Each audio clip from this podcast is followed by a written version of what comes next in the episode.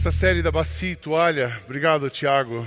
Vamos dar uma salva de palmas para o Tiago, para toda a equipe do culto. Tem uma equipe grande trabalhando aí, obrigado pelo suporte que vocês nos dão. A equipe da House, músicos, enfim, recepção. É muita, é muita gente trabalhando para a gente poder cooperar com Jesus no que Ele quer fazer nesse lugar, nesse domingo. Então, quando você sair hoje, agradeça quem está te servindo no restaurante. Não é todo mundo contratado aqui, não. Nossa equipe contratada é muito pequena, mas graças a Deus pela grande equipe de voluntários que tem servido. Então, obrigado, equipe e voluntários, né?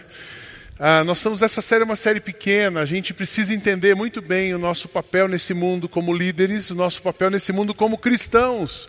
Por que, que a gente ainda está aqui? Eu tenho certeza que nós ainda estamos aqui porque Deus tem algo para fazer através de nós. Porque o dia que não tiver, Ele vai dizer assim: Sidney, pode subir, seu tempo aí acabou, volta para casa, porque você não tem mais o que fazer aí. Então, enquanto você está aqui, é porque Deus está olhando para você e coloca o seu nome e diz: Eu tenho uma coisa para fazer através de você. A gente está entendendo que a gente precisa, como igreja, como liderança, capacitar a igreja nós precisamos entender o que significa de fato servir, o que significa de fato liderar pessoas. E como que a gente pode fazer isso de uma maneira suave que coopera com Cristo. Ah, no domingo passado, o Gladstone pregou de manhã sobre um líder saudável, um líder doente, Davi e Saul. Quanta gente doente liderando pessoas, empresas, negócios, política, uh, organizações no mundo.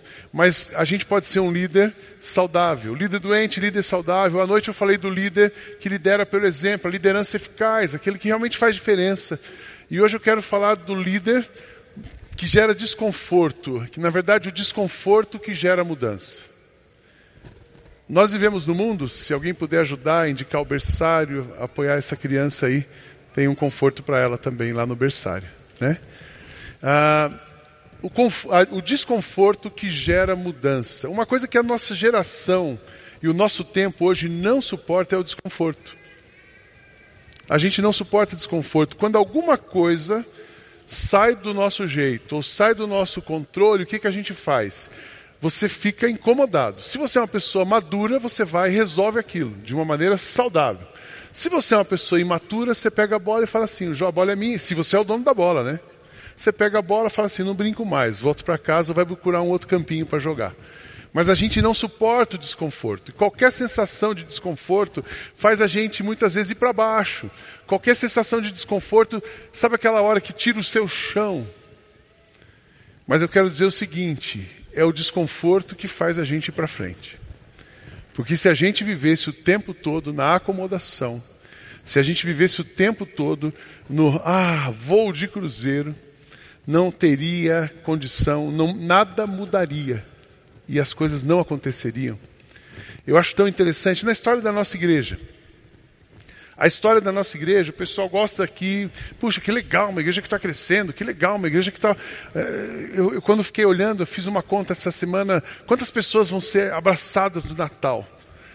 Por baixo, presencialmente, 30 mil pessoas presencialmente. Isso porque ainda falta a Zona Sul e a Zona Oeste. Vai ter serenata, coisa na Zona Sul e na Zona Oeste. A gente vai levar o máximo desse Natal para lá.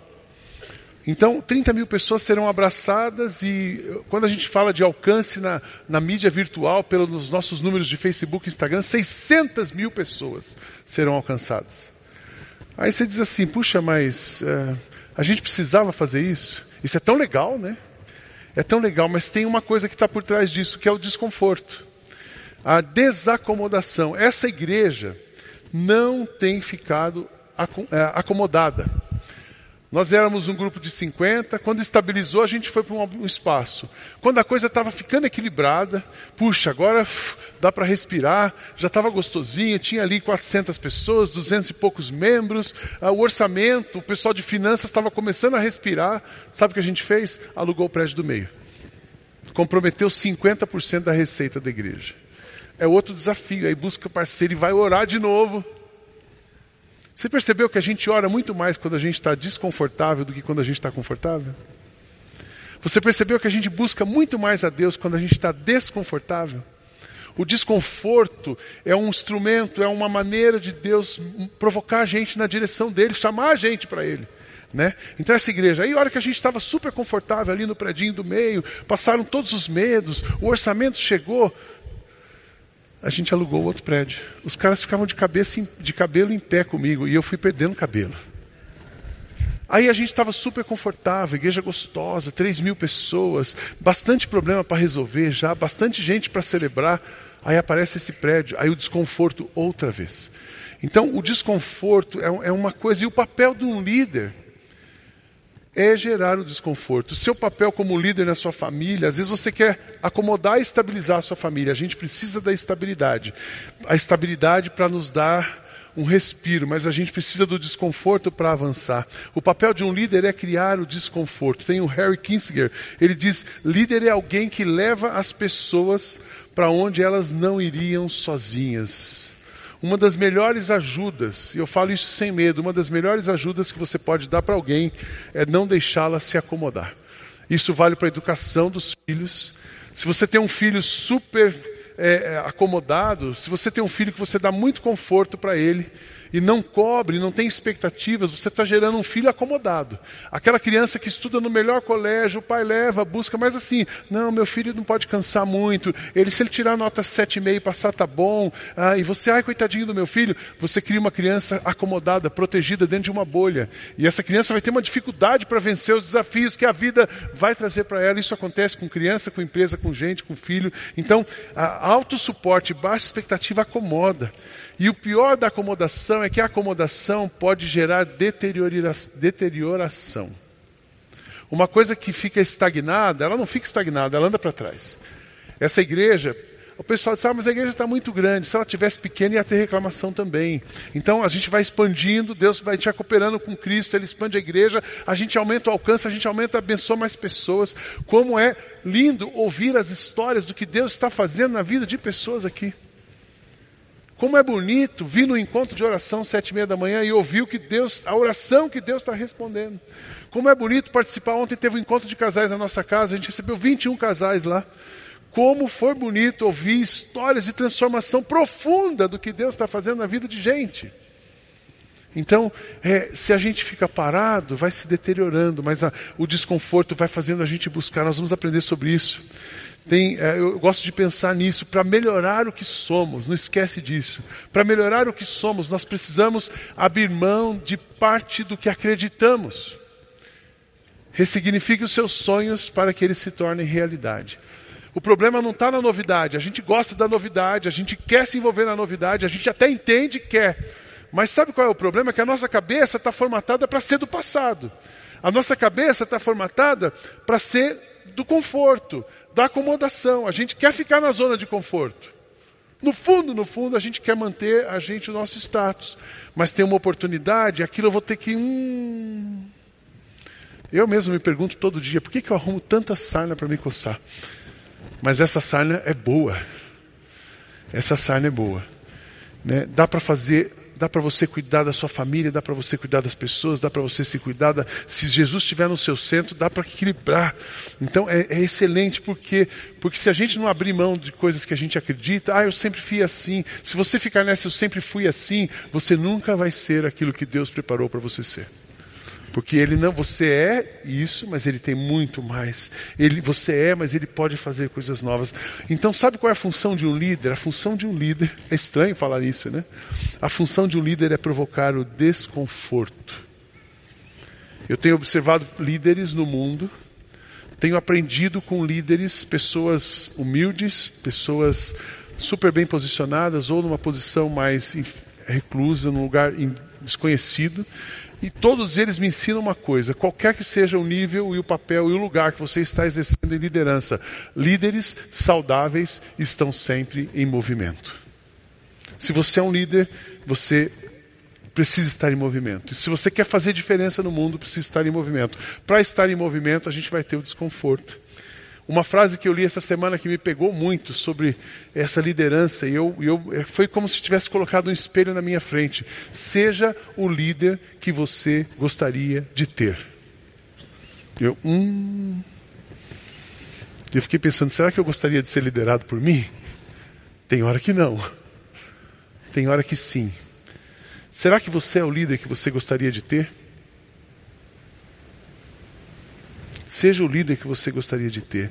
O nosso exemplo de liderança dessa manhã é Jesus. Marcos falou de Saul e Davi, que eram manifestações da graça de Deus, e Jesus. Eu quero ler aquele trecho de novo. A gente eu gosto desse texto demais. Na multiplicação dos, pais, eu queria, dos pães. Eu queria ler com vocês Mateus capítulo 14, versos 13 a 21. Uma coisa bacana, se você, no esboço que você recebeu impresso, tem um QR Code. Se você fotografar aquele QR Code, ele já abre o link do app. No app você tem o esboço completo. Isso que eu estou lendo, que está me ajudando aqui, está completo no seu, no seu aplicativo. Então não faça isso agora, mas depois você pode fazer em casa. Se você não baixou o aplicativo ainda, você baixa, vai lá, fotografou o QR Code e já vai direto ali. Mas esse texto de Jesus, esse, esse episódio da multiplicação dos pães, a história é assim. Ao saber o que havia acontecido, o que, que tinha acontecido? João Batista tinha sido. A, a coisa tinha pegado ali, estava tenso o negócio. Ao saber do que havia acontecido, Jesus saiu dali num barco e foi sozinho para um lugar deserto. Mas as multidões souberam onde ele estava e vieram dos seus povoados e o seguiram por terra. Então Jesus estava sempre com gente, era o líder. E quando Jesus saiu do barco e viu aquela grande multidão, ficou com muita pena deles e curou os doentes que estavam ali. De tardinha, os discípulos chegaram perto de Jesus e disseram: Já é tarde. E este lugar é deserto. Mande essa, mande essa gente embora, a fim de que vão aos povoados e comprem alguma coisa para comer. Mas Jesus respondeu: Eles não precisam ir embora. Deem vocês mesmos comidas para eles. Eles disseram: Só temos aqui cinco pães e dois peixes. Pois tragam para mim, disse Jesus.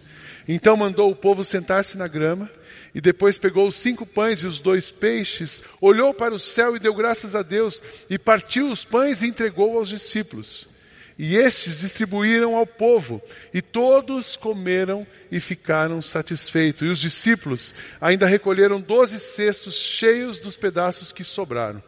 Os que comeram foram mais ou menos cinco mil homens, sem contar mulheres e crianças. Aqui nesse texto é tão interessante, os discípulos, qual foi o, a, a tendência e a decisão dos discípulos?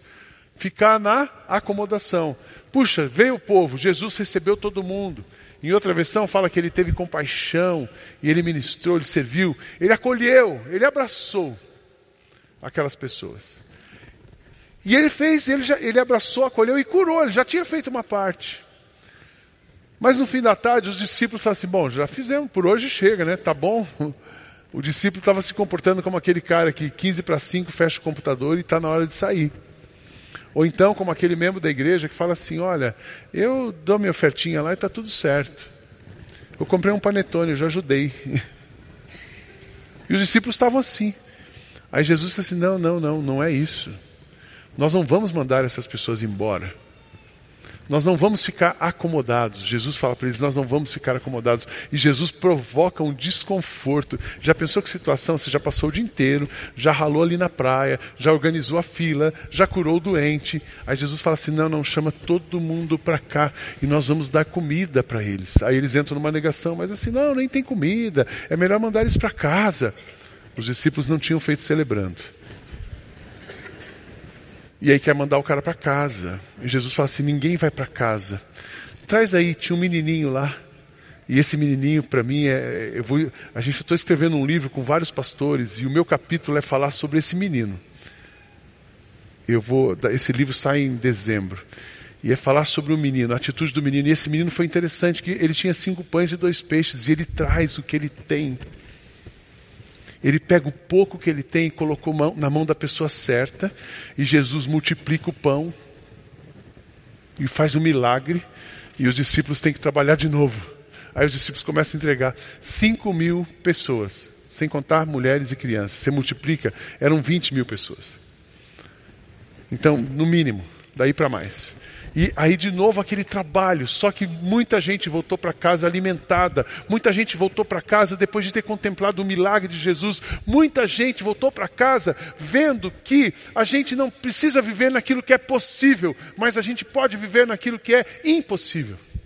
Porque Jesus faz o impossível, a gente é faz o possível, mas quando a gente pega o possível, que a gente tem, o que a gente é, e coloca na mão dele, ele faz o impossível. Sabe para quê? Para ele ser glorificado. Sabe para quê? Para que pessoas possam ser abençoadas. Então é isso que ele faz. Mas os discípulos ficaram na acomodação. O que é a acomodação? A acomodação é aquele comportamento que transforma, que se transforma em uma força. Essa força traz efeitos negativos para a sua vida. Quando você se acomoda, aquilo colocou você sentado.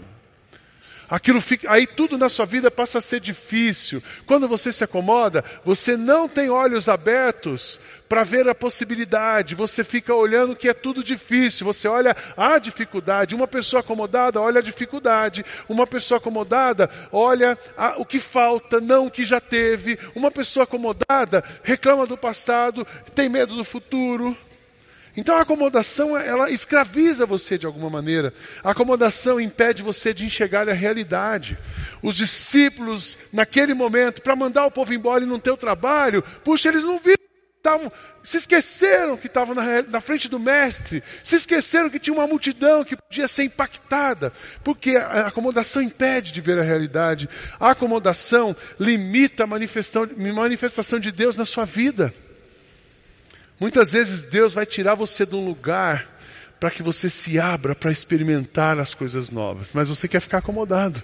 Então isso limita a manifestação divina na sua vida. A acomodação faz com que você trabalhe pelo suficiente e não pelo possível. Se, você, se a gente for olhar assim, humanamente falando, estava bom. Jesus já tinha curado meia dúzia lá os doentes que precisavam já tinha dado assistência, já tinha ensinado a misericórdia. Isso era o possível, isso era o que podia acontecer. Mas ele tinha, ele queria fazer naquele lugar o impossível. Então a acomodação te mantém no possível. A acomodação mantém a sua vida na zona de conforto.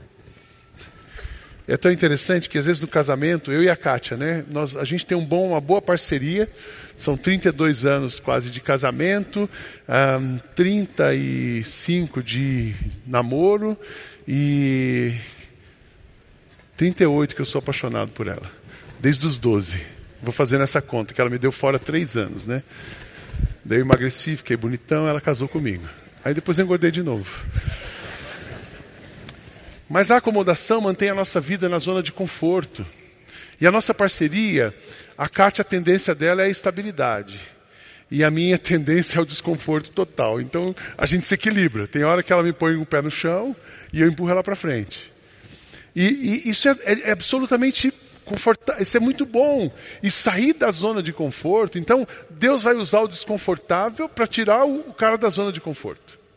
Aí a gente aprende coisa nova, também se ficar só naquele agito, no desconforto, fica muito instável. Daí ela volta e me ajuda a botar o pé no chão. E é assim que a gente fica grande. Quem é uma pessoa grande? É uma pessoa que experimenta o possível no chão e o impossível nas alturas com Jesus. Essas são as pessoas grandes. Mas a, a acomodação mantém sua vida ali. A acomodação pode levar a você a uma vida de frustração. Quando você sonha muita coisa, quando você vê muita possibilidade, não consegue sair do lugar, aquilo te frustra. Então o desconforto é o contrário disso aqui. O desconforto é o seu melhor amigo. Pastor, eu nunca tinha pensado nisso, ainda bem. Comece a pensar a partir de hoje. Porque Tiago já falou para a gente: tenham por motivo de alegria o passardes por tribulação, porque a tribulação vai aperfeiçoar, vai produzir em você perseverança. E a perseverança vai aperfeiçoar o seu caráter, o caráter de Cristo na sua vida. O caráter de Cristo é aperfeiçoado na nossa vida nos momentos do desconforto. O desconforto é o seu melhor amigo. A jornada e o ministério de Jesus, quando eu olho para Jesus, a jornada e o ministério dele sempre provocaram um desconforto e depois do desconforto a transformação. Jesus chama os discípulos, ele fala o que? Se alguém quiser vir, se alguém quiser seguir-me, tome a sua cruz, faz o que? Negue-se a si mesmo e siga-me. Deixa tudo para trás, você tem que morrer para nascer uma coisa nova. Jesus falou assim: "Eu não tenho problema, porque a minha, a minha, o meu reino, a minha palavra, ela vai promover uma tensão na sua família". E ele fala para o jovem rico: "Deixa lá e me segue". O, o, o, a, o ministério de Jesus provocou um desconforto político nos judeus da época, provocou um desconforto religioso Provocou um desconforto até na classe lá no topo da pirâmide, Jesus afeta. Porque normalmente é o E, o C, o B, o A e o ha-ha-ha. O ha-ha-ha é o último a ser atingido, né? Mas Jesus falou assim: não, é mais fácil um camelo passar no buraco uh, uh, da agulha do que um rico entrar no céu. Então, a proposta de Jesus, o ministério dele, afeta todo mundo. Ele sempre provocou o desconforto.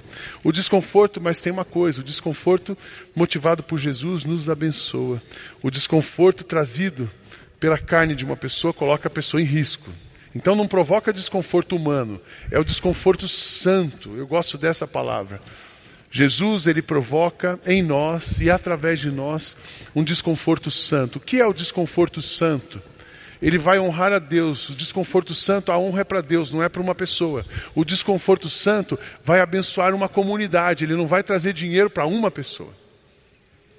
Então, sempre que alguém te desafiar para alguma coisa, você vai saber, puxa, isso, isso vai dar trabalho, isso precisa me tirar do lugar. É um desconforto santo, Jesus vai ser honrado.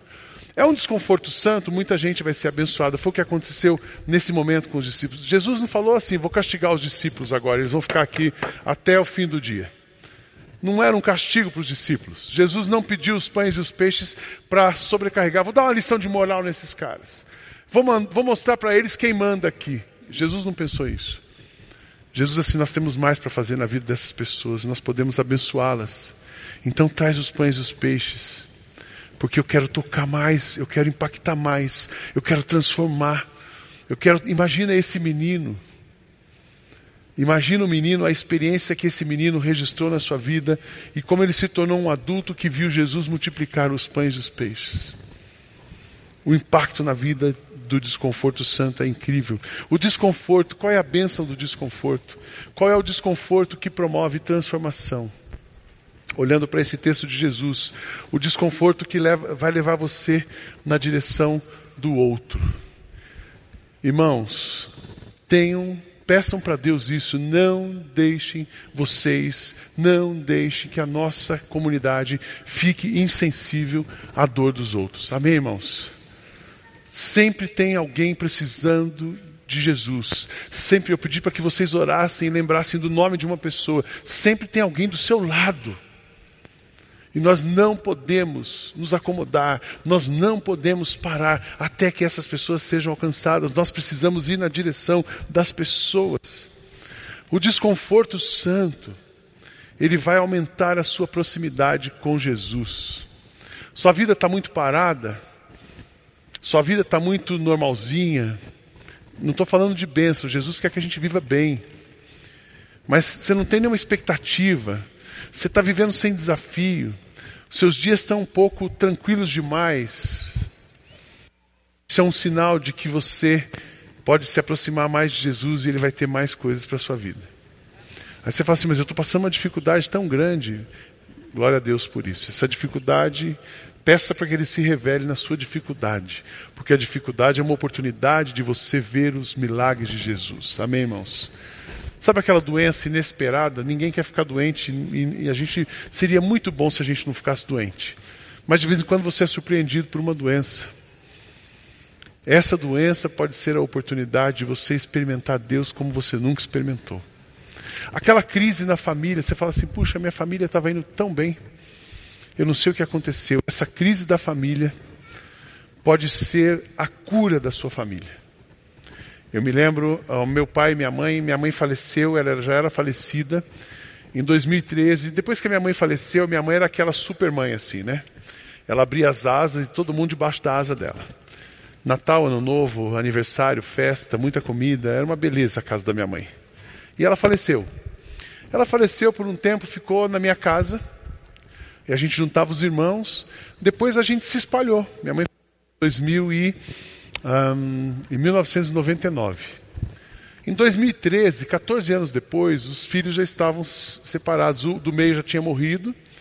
Uma irmã morava no Canadá, uma irmã estava morando na África do Sul, um irmão em Curitiba e eu estava em São Paulo.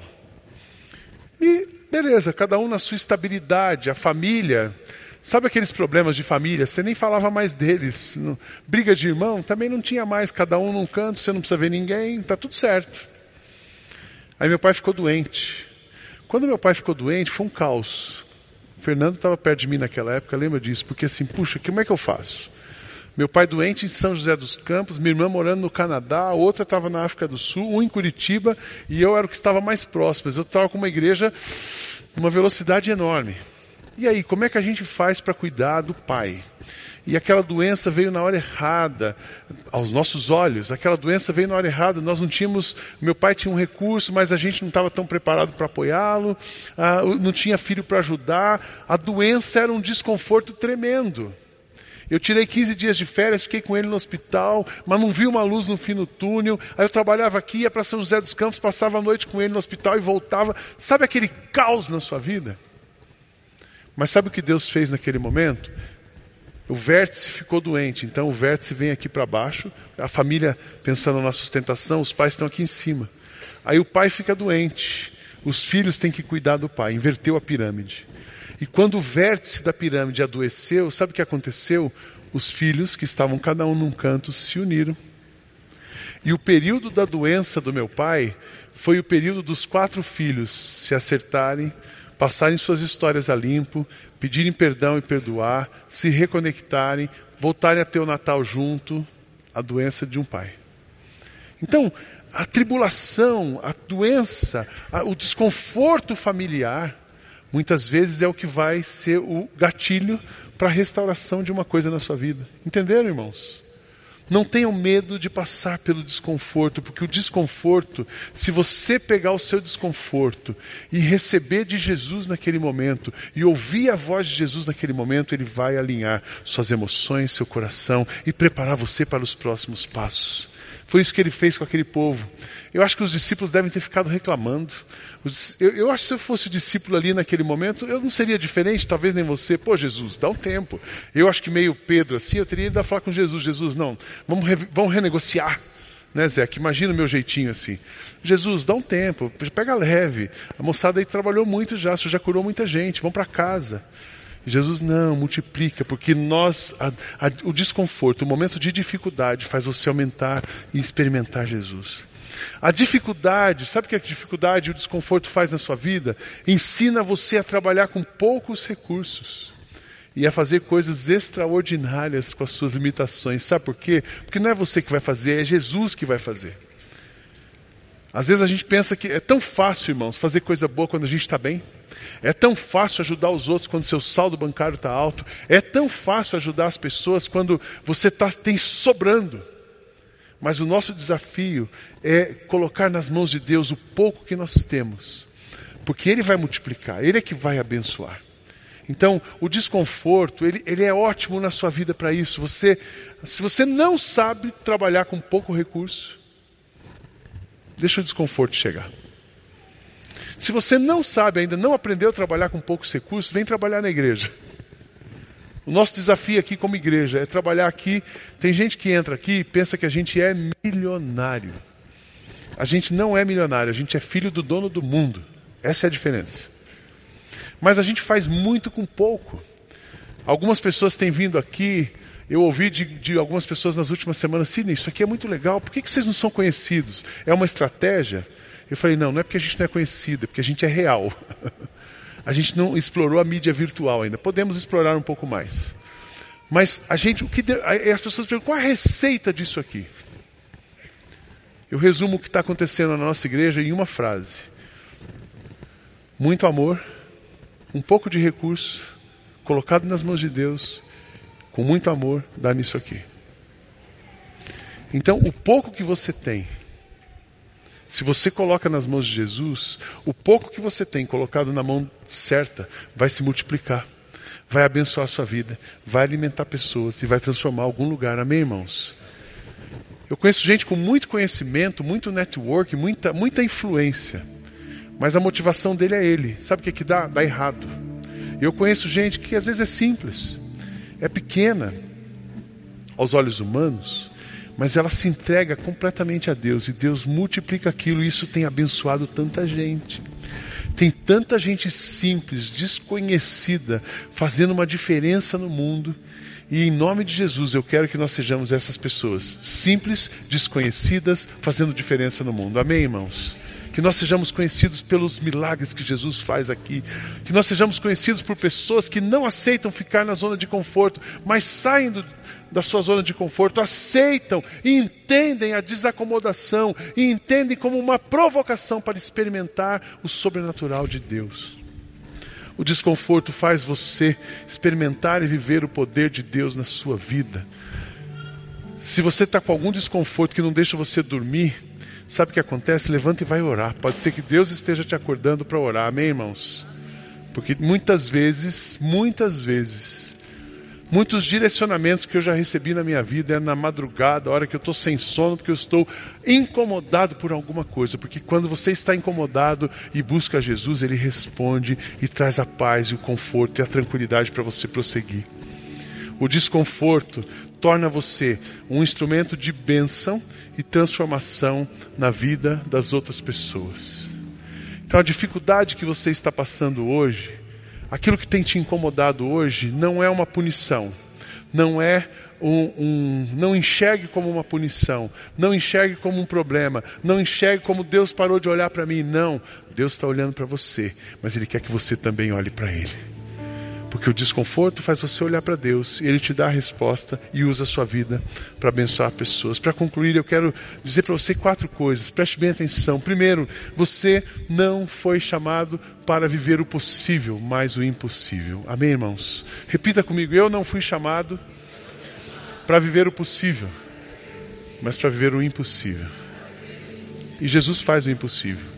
É Ele que multiplica pão em peixe, pães e peixes. É Ele quem alimenta a multidão. É Ele quem cura os enfermos. É Ele quem transforma o mundo. Segunda coisa que eu quero dizer para você: Jesus tem muito mais para fazer na sua vida e através da sua vida. Jesus tem muito mais para fazer na sua vida e através da sua vida. Não seja a trave de Jesus na sua vida. Como líder dessa igreja, eu preciso dizer para você e te alertar: não seja a trave na sua vida daquilo que Jesus quer fazer na sua vida, porque Ele quer fazer, mas às vezes você não deixa. Terceira coisa, ouça a voz de Jesus e aceite os desafios que ele tem para você. Hoje nós estamos apresentando alguns desafios comunitários, mas você deve ter vários desafios. Mas ouça Jesus e enfrente os desafios, porque saindo da sua zona de conforto, enfrentando os desafios sob direção dele, você vai experimentar muitas coisas que você ainda não experimentou. Por último, coloque os seus pães e os peixes nas mãos de Jesus e deixe que ele faça tudo o que planejou fazer na sua vida. Você pode ser o discípulo que pede para ir embora mais cedo, você pode ser o discípulo para dizer vamos dispensar a multidão, você pode se comportar como discípulo, Deus está bom, mas você pode ser o menino que entrega o que tem para experimentar a graça, o poder de Deus, a multiplicação, a transformação da escassez numa fartura que abençoa as pessoas. Nós somos, não somos máquinas. O líder é que ele olha as pessoas como máquinas. Não, não somos máquinas. Nós somos barros, barros colocados nas mãos do oleiro. Nossa missão é fazer aquilo que é possível, porque Ele faz o impossível e nos impulsiona para coisas que nós ainda não experimentamos. Sirvamos, irmãos, debaixo da autoridade, olhando para cima, seguindo para frente, fazendo diferença nesse mundo para a glória de Jesus. Amém? Deus abençoe sua vida. Vamos cantar e